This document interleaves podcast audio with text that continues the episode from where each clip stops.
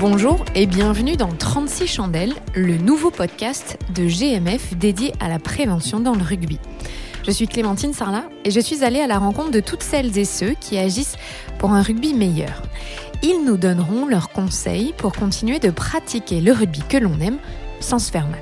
Tout au long des épisodes, on a beaucoup parlé de prévention, avec des joueurs et joueuses, des médecins, commentateurs ou encore avec un arbitre.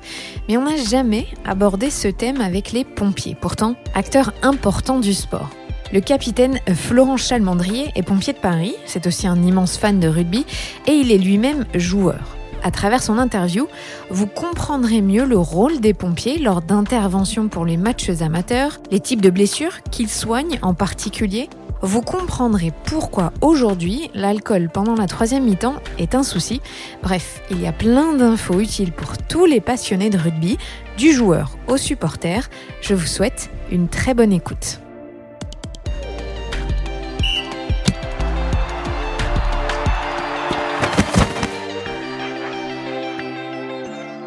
Bonjour Florent. Bonjour Clémentine. Merci beaucoup d'avoir accepté euh, notre invitation. Euh, c'est un peu spécial cet épisode évidemment puisque euh, tu es pompier, tu es même capitaine même si tu ne veux pas qu'on t'appelle capitaine aujourd'hui donc je vais t'appeler Florent.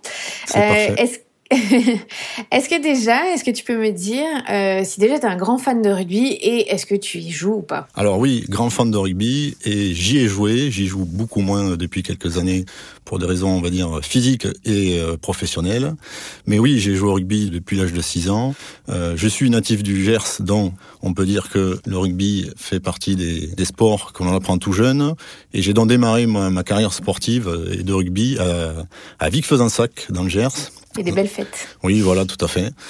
et, euh, et puis rapidement, je suis parti habiter à Perpignan où j'ai pu jouer euh, à l'USAP jusqu'en junior première année. Ensuite, quelques années d'études à Toulouse où j'ai continué à jouer à Auch et aussi en universitaire. Et avant de rentrer chez les pompiers de Paris, j'ai joué euh, quelques mois à Condon, toujours dans le Gers, en troisième division on s'aperçoit que quand on est un jeune de 20 ans, les matchs sont quand même plus rudes que les, les matchs de junior échelle, parce que forcément l'écart d'âge avec certains joueurs peut être assez important. Alors juste, tu jouais quoi comme poste? Numéro 9, okay. de temps en temps euh, ailier, mais surtout voilà, j'ai une formation de numéro 9.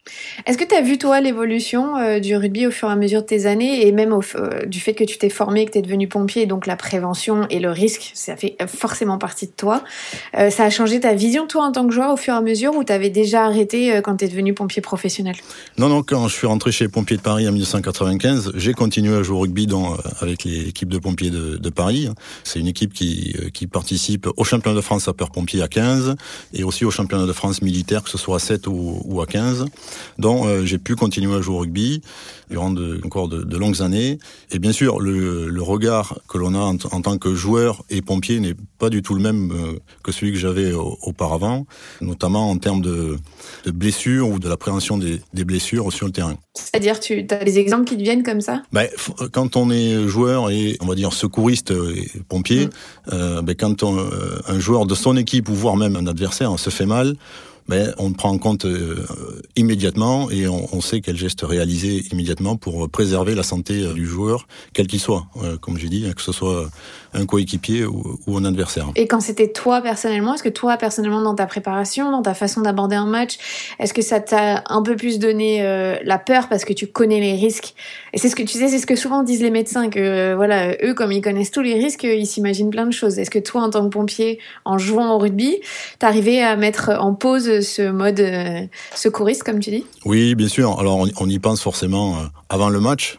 On peut avoir euh, voilà quelques appréhensions peut-être avant le match, mais quand on est dans le match, là, on pense plus du tout à, la blessure. On, on est, on s'engage, on s'engage à fond pour éviter notamment le risque de blessure. Hein. On sait que jouer sur la retenue peut aussi être dangereux. Donc, non, non, on s'engage. Et puis, s'il vient à se passer quelque chose, bien sûr, là, tout de suite, le secouriste euh, réapparaît. Alors, tu es aussi papa euh, d'un oui. jeune rugbyman. Est-ce que là, en revanche, la partie secouriste, elle disparaît jamais ou tu arrives à, à, prendre du recul par rapport à la pratique de ton fils? Alors là, oui, en effet, c'est plus difficile. Mon fils joue en numéro 10 en junior à Suresnes. Et euh, là, non, là, c'est presque impossible de, ne pas penser à ça. Même si, quand je, vais le voir jouer, je préfère me, focaliser sur sa technique de jeu au pied ou de passe, voire même de plaquage, que de penser à la, à la blessure. Mais forcément, quand il met du temps à se relever, après un plaquage ou, ou un choc, oui, tout de suite, euh, on pense à la blessure. Euh, pour l'instant, il y a échappé, même s'il y a eu euh, quand même deux fractures du bras euh, il y a quelques années. Mais bon, ça, on va dire que tant que c'est des os qui cassent, c'est quand même moins gênant qu'un choc plus grave à la tête ou au rachis cervical. Alors, tu as aussi donc été pompier longtemps sur le terrain. Est-ce que ça t'est arrivé d'être appelé sur les matchs de rugby bah, en fédéral ou chez les jeunes pour intervenir sur des blessures? Et si oui, c'est quel genre de blessure que tu as eu à, à, à soigner? Alors oui, bien sûr. Il est vrai que soit en, en semaine le soir euh, lors des entraînements ou le week-end lors des matchs euh, de, des clubs de la région euh, parisienne, hein, c'est-à-dire de Paris et les trois départements de la petite couronne, on est amené à, à intervenir. Et oui, donc là le type de blessure et surtout de la traumatologie, dont les clavicules, ça peut être quelques fractures, peu de blessures très graves, mais même si j'ai jamais eu à faire une blessure très grave, on prend le maximum de précautions lorsqu'on intervient, notamment lorsque le joueur est toujours allongé sur le terrain quand on arrive. Ça veut dire que quand même il se passe quelque chose. Hein. Sinon, généralement un joueur qui a pas trop mal euh, a tendance à, se relever et aller au bord du terrain. Et dans ce cas-là, ben, on prend le maximum de précautions, hein, surtout s'il y a eu une perte de connaissance, et on va intervenir comme sur euh, un accidenté de la route, pour exemple, c'est-à-dire qu'on va euh, immobiliser entièrement le, le joueur de, de, la tête aux pieds, avec un pose bien sûr d'un collier cervical, d'une immobilisation générale dans un matelas adapté, pour éviter d'aggraver les blessures du joueur et le prendre en charge du mieux possible pour l'amener à l'hôpital. Est-ce que vos protocoles, ils ont évolué au fur et à mesure des années, au fur et à mesure de la recherche en neurosciences notamment, sur ce qu'on sait sur les, chocs traumatiques à la tête ou déjà vos protocoles étaient déjà euh, performants? Non, euh, notre protocole, on va dire, était déjà performant. Alors bien sûr, euh, pour la partie médicale, je ne suis pas médecin, mais les médecins des pompiers qui sont amenés à intervenir sur des blessures graves ou les médecins du SAMU, bien sûr, ont sûrement des, protocoles qui ont évolué. Pour nous, dès lors qu'il y a une suspicion de traumatisme crânien ou de traumatisme du rachis, on intervient tout le temps de la même façon. Le matériel a certes évolué, mais les techniques sont, sensiblement les mêmes. Alors je reviens deux secondes sur ce que tu as dit. Tu dis que vous intervenez surtout sur les clavicules. Je dis ça parce que ça m'interpelle. Moi j'ai la sensation qu'il y a beaucoup de genoux. Et en fait les traumas du rugby c'est plus des acromios ou euh, voilà des, clavicules qui sautent, c'est ça? Alors j'ai pas de statistiques là-dessus, mais euh, je parle de ma propre expérience. Mais bien sûr les, genoux euh, sont aussi des, points on va dire sensibles d'un joueur de rugby. Mais voilà il me semble avoir fait quand même plus de, de clavicules ou de nez cassés que de genoux que de genoux. alors sur les interventions que vous pouvez faire, il y a aussi euh, toute la partie où tu racontais que tu as joué en équipe euh, de France militaire et aussi euh, avec les pompiers de Paris. Sur les tournois qui sont dits corpo, puisque ça représente toute ta profession, est-ce qu'il y a plus de blessures ou est-ce que vous êtes tellement attentif que ça va vous gérer bien? Alors, juste, j'ai jamais joué en équipe de France militaire, voilà. J'aurais bien aimé, mais ça n'a pas été le cas. Alors oui, quand on participe au championnat de France sapeur-pompier, notamment, hein, qui a lieu une fois par an euh, dans un des départements euh, français, je ne peux pas dire si est-ce qu'il y a moins de blessures ou plus de blessures que sur un autre tournoi, mais en tout cas, il est vrai que euh, dans la préparation, je pense que l'encadrement de ces équipes-là, et moi je vais parler pour l'encadrement de l'équipe des pompiers de Paris, bien sûr qu'on on privilégie un échauffement très long pour éviter le type de blessure et surtout quand on fait des tournois, les matchs sont très courts, à répétition, donc il faut euh, prendre en compte bien sûr cette partie-là, la récupération après les matchs. Donc oui, je pense que alors est-ce qu'on est plus attentif qu'un encadrement d'une équipe euh, d'un club? Je ne sais pas, mais en tout cas, en effet, on fait tout ce qu'il faut pour éviter euh, aux joueurs de se blesser. Sachant qu'en plus, ils ont un métier euh, qui est euh, assez physique euh, le reste de l'année, donc si on peut éviter les blessures lors de ce type de tournoi, on fait tout pour. Est-ce que même vous, chez les pompiers, la troisième mi-temps, c'est important? Bien sûr. Alors, qu'on soit pompier ou pas, la troisième mi-temps fait partie, fait partie du rugby. Hein. Ça reste un moment convivial, de fraternité, d'échange, de partage, de, de détente et, et de décompression, on va dire. Donc oui, quel que soit le niveau auquel on joue, ce moment-là de la journée est très important c'est un moment aussi où il faut faire attention aux joueurs pour éviter que s'il a réussi à ne pas se blesser durant le match, bah, si on peut éviter qu'ils se blessent durant la troisième mi-temps, c'est aussi bien. Alors je te parle de cette troisième mi-temps parce que évidemment vous en tant que pompier, bah, vous êtes amené à intervenir quand il y a des gros matchs, mais je te dis ça parce que sur un épisode avec le docteur Jean-Baptiste Grisoli, qui a été médecin de l'équipe de France, il disait que pour lui, le plus gros danger c'était la troisième mi-temps. Je te laisse écouter l'extrait et tu me dis ce que tu en penses toi en tant que pompier et qui est sur le terrain. L'alcool a fait plus de dégâts que, le, que les, que les chaos. Donc si je devrais interdire quelque chose, c'est limiter aujourd'hui l'alcool dans les troisième mi-temps et dans le côté festif du rugby que les commotions cérébrales. Est-ce que toi, tu as la sensation que vraiment ça devient un fléau et que bah voilà, à 3-4 heures du mat, il se passe des choses qui sont dangereuses? Alors, euh, c'est un sujet, euh, je vais pas dire sensible, mais c'est un sujet important euh, qu'il faut traiter et dont il faut parler, surtout aux plus jeunes.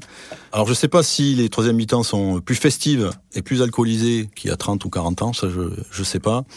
Mais une chose est sûre, oui, on est amené à intervenir, euh, quel que soit le, le type de détresse. Alors, ça peut rester de la traumatologie assez bénigne, mais euh, malgré tout, se blesser lors d'une troisième mi-temps, c'est un peu dommage pour le joueur, hein, surtout si ça met euh, fin à sa, saison, et puis surtout pour le pour l'équipe hein, qui, qui perd peut-être euh, un, de ses joueurs. Donc, euh, je pense qu'il faut sur ce sujet-là. Il faut éduquer les plus jeunes. Alors, on peut dire ceux qui sortent de l'adolescence. Alors, à 16-17 ans, ben, je vois mon fils et, et dans cette tranche d'âge-là, il faut éduquer les plus jeunes, mais alors c'est vrai pour la consommation d'alcool, mais c'est vrai pour tout le reste. Si on les éduque assez jeunes, si on leur donne euh, un cadre pour éviter des débordements, je pense que ben, le reste de, leur carrière et, et de leur vie, euh, ils, ils, feront attention. C'est un sujet sur lequel les clubs doivent se pencher. Alors, je ne dis pas que ça, ça, ça, se fait pas, mais on peut pas laisser des, des jeunes joueurs tout seuls euh, sur une troisième mi-temps. Mais euh, je pense que voilà, là, il faut qu'il y ait quelqu'un qui reste vigilant avec eux tout au long de la soirée pour éviter les abus d'alcool et puis surtout après les, les accidents euh, qui, qui, peuvent en découler. Alors c'est vrai pour les jeunes, mais c'est vrai aussi, je pense que pour, pour tous les, quel que soit l'âge que, que l'on a, on peut avoir 40 ans et, et faire n'importe quoi. Euh, et je pense qu'il n'y a peut-être pas d'âge pour certains hein, pour être éduqués. Donc il faut que les clubs et l'encadrement des clubs soient vigilants sur, sur cette phase de la, de la journée où euh, voilà, euh, on, on, se lâche un peu, on décompresse un peu. La fatigue aidant, euh, les effets de l'alcool sont beaucoup plus euh, important euh, qu'avant d'avoir euh, joué un match. Alors là, on a parlé de la partie des joueurs, de, de, tous les gens qui composent une équipe de rugby, mais vous aussi, en tant que pompier, vous intervenez sur d'autres événements, comme par exemple quand il y a un gros match de l'équipe de France au Stade de France, qui a 80 000 personnes, qui vont tous faire la fête dans Paris. Là, il y a les supporters aussi. Est-ce que ce genre de soirée, vous vous y préparez de manière différente parce que vous savez que vous allez potentiellement devoir intervenir ben, à partir d'une certaine heure, euh, où ça change rien, puisque à Paris, de toute façon, il se passe tout le temps des choses. Alors, en effet, la fin de semaine à Paris, on va dire même à compter du jeudi, hein, et forcément, quand on a des, des matchs de rugby qui attire une forte euh, densité, euh, si on prend le Stade de France. Il reste très peu autour du Stade de France hein, après, la, après le mmh. match. Et donc, ils vont sur Paris, dans les quartiers euh, connus de Paris. Et donc, oui, on est amené à intervenir sûrement un peu plus ces soirs-là, d'après-match, que le, que le reste du temps. Mais en fait, voilà, je vais pas dire qu'on qu double le nombre d'interventions, c'est pas vrai. Mais euh, forcément, l'alcool aidant, euh, on, on, intervient sûrement un peu plus euh, lors de ces soirées euh, d'après-match, euh, notamment quand c'est le, le 15 de France qui joue au Stade de France.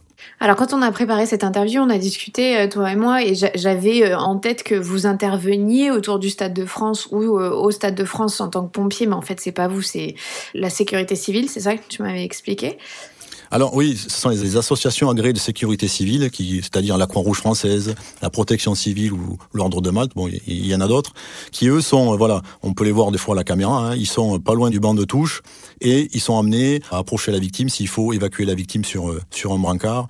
Mais les, les pompiers de Paris, non, on ne réalise pas cette mission-là. Bah, la raison est, la raison est simple, c'est pas qu'on ne veut pas, c'est que c'est difficile pour nous de le faire, euh, connaissant la, forte activité opérationnelle que l'on connaît sur le secteur de la brigade de sapeurs-pompiers de Paris. Juste pour préciser, hein, en 2019, c'est plus de 507 000 interventions, c'est-à-dire 1390 interventions par jour. En revanche, on le sait, depuis les attentats à Paris euh, autour du Stade de France, euh, le sport a été visé, ce qui était peut-être pas le cas avant, ou en tout cas on n'avait pas cette idée-là en tête. Aujourd'hui, est-ce que depuis euh, euh, les attentats euh, autour du Stade de France, vous avez des protocoles différents, vous êtes en état d'alerte quand il y a un match au Stade de France? Alors, si on prend le, cas du Stade de France, non, on n'a pas de, de, protocole différent euh, pour les autres interventions. En revanche, des réunions sont programmées en amont de, de la manifestation. Bien sûr, les pompiers y participent et cette réunion est là pour préparer surtout le dispositif policier et de filtrage à mettre en place autour du Stade de France, qui permet bien sûr de, filtrer bien en amont de l'enceinte du stade et de fouiller tous les supporters. Donc pour nous, bien sûr, on sait qu'il y a ces matchs-là sont programmés, euh, et si il venait à se passer quelque chose, bien sûr, euh, le maillage des pompiers, des casernes de pompiers de Paris fait que euh, rapidement, en moins de 10 minutes, de nombreux engins se seront déjà présentés euh, autour du Stade de France, comme ça a été le cas d'ailleurs en 2015. En revanche, il y a euh, dans le stade, au poste de, de, commandement opérationnel, avec la police, le SAMU, il y a bien sûr la présence euh, des pompiers de Paris, au cas où il se passerait quelque chose dans l'enceinte du stade ou à proximité. Alors on parle beaucoup de prévention dans ce podcast. C'est quoi le meilleur conseil que tu pourrais donner en termes de prévention aux fans de rugby qui se déplacent autour des stades? Alors, ben, déjà d'éviter. Alors, c'est pas de la prévention, mais peut-être que les transports en commun, c'est quand même ce qu'il y a de mieux pour se déplacer. Et bien sûr, ne pas arriver euh, alcoolisé euh, dans, le, stade, parce que certains des fois ne voient pas le match, ils n'ont pas le temps. Euh, ils ont ils ont passé beaucoup de temps à la buvette avant le match. Donc voilà, donc c'est bien sûr limiter la consommation d'alcool avant d'aller voir un match pour profiter de tous ces bons moments et de, et de pouvoir éviter aussi l'intervention des, des secours dans l'enceinte même du stade. Alors si je te dis pour terminer 36 chandelles, toi, tu penses à quoi Alors, à deux choses. Sur le plan rugbystique, j'ai joué à Perpignan, donc 36 chandelles, c'est peut-être le nombre de chandelles que, que, que je n'ai pas pu rattraper euh, lors d'un match avec, euh, avec l'USAP, hein, à cause du vent. voilà, la fameuse tramontane. Fait que c'est possible que sur un match, euh, j'en ai raté autant. Euh, ou du ah, sur un match Oui, j'exagère ah un, un peu, mais c'est pour dire que quand même à Perpignan, le vent souffle très fort régulièrement tout au long de l'année. Et sur le plan euh, pompier, je vais diviser ça en deux. Hein. 36, ben, c'est 2 fois 18. Et le 18, c'est bien sûr le numéro euh, des sapeurs-pompiers euh, à composer uniquement, bien sûr, en cas d'urgence avérée. Mais il y a aussi, bien sûr, le 112. Hein. c'est le 118 ou le 112 qu'il faut composer. Mais je répète bien, en cas d'urgence avérée. Et puis il y a chandelle. Ben, la chandelle, hein, c'est un synonyme de, de bougie, au bout de laquelle brille une flamme. et flamme, bien sûr, contre laquelle ou lesquelles les sapeurs-pompiers euh, luttent parfois au péril de leur vie pour sauver des vies et protéger des biens. Voilà quoi me fait penser 36 chandelles. Je sais que c'est, long, enfin ça me fait penser à, à, beaucoup de choses, mais quand on, on a la chance de pouvoir être euh, pompier, d'assouvir sa passion et de pouvoir en plus jouer au rugby, euh, voilà à quoi me fait penser 36 chandelles. Non, mais je vois que tu as bien bossé cette question et que ça t'a inspiré plein de choses. C'est chouette, j'aime bien, j'aime bien découvrir les réponses des, des invités en fait, parce que c'est jamais pareil. Bah oui, oui, j'ai pu écouter mes prédécesseurs, on va dire. En effet, euh, j'ai essayé de trouver quelque chose de différent. Bah merci beaucoup, bah, avec capitaine. Plaisir. Je peux te dire capitaine quand même pour la fin. ça passe. et puis, euh, on espère. Euh, le moins possible de voir les pompiers finalement autour des stades. Bien sûr. Parce que ça veut dire que tout va bien. Tout à fait. Merci Clémentine. À bientôt. Merci, au revoir. Vous venez d'écouter 36 chandelles, un podcast de GMF engagé pour le collectif. Si ça vous a plu, n'hésitez pas à en parler autour de vous et à nous laisser vos commentaires. À bientôt pour un nouvel épisode.